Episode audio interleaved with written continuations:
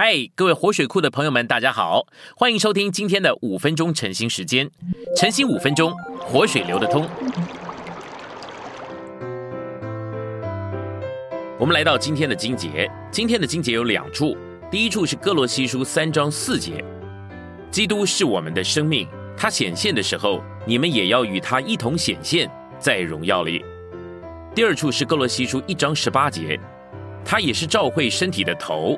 他是原始，是从死人中复活的守生者，使他可以在万有中居首位。我们来到信息选读，在哥罗西书一章九节至三章十一节，我们看见了基督的七个主要方面。基督是圣徒的业分，他是神的像和在创造并复活里面的守生者，他是神经纶的奥秘，他是神的奥秘，他是一切隐而的实际，他是圣徒的生命。它也是新人的成分。基督的这几个面是按着十分美好的次序所成名出来的。我们首先看见基督就是圣徒的业分，末了看见他就是新人的成分。这指明享受基督作为我们的份，最终的结果乃是经历他做新人的内容和成分。享受基督做众圣徒的份，结果就是经历基督做新人的成分。这么说乃是指明享受基督的结果就产生了召会生活。基督是众圣徒包罗万有的份，这是美帝所预表的。我们如果享受基督做这样的份，结果将是以基督作为内容的新人。在这个新人里，基督是一切，又在一切之内。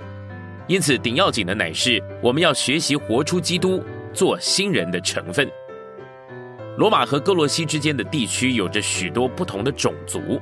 然而，在地中海的附近的这个区域里面，新人出现了，并且实际的活出来了。虽然交通不便，但是众召会之间却有相当的往来。这给我们一些教训。虽然我们享受了一切近代便利的交通工具，但是今天召会之间彼此的往来，可能还没有保罗时期来的密切。我从来没有写过一封信，像是哥罗西书那样有这么多个人的问安。请看一下第四章七到十七节所提到了多少的名字。保罗也说到，在老底家的弟兄，在宁法家里的召会，以及在老底家的召会，所有这些名字指明保罗有新人的感觉，他有新人感。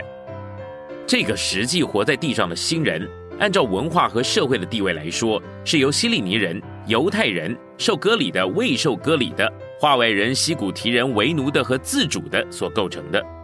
然而，新人真正的构成的成分乃是基督，并且只是基督，因为基督是新人独一的构成成分。基督既是这新人的一部分，他们之间就不该有分别。不仅如此，召会与召会之间也不该有分别。譬如，在老底家的召会和在哥罗西的召会是不应该有分别的。这由保罗在四章十六节关于念书信的话得到证明。保罗写给哥罗西人的，也是为着老底家人的。他写给老底家人的，也是为着哥罗西人的。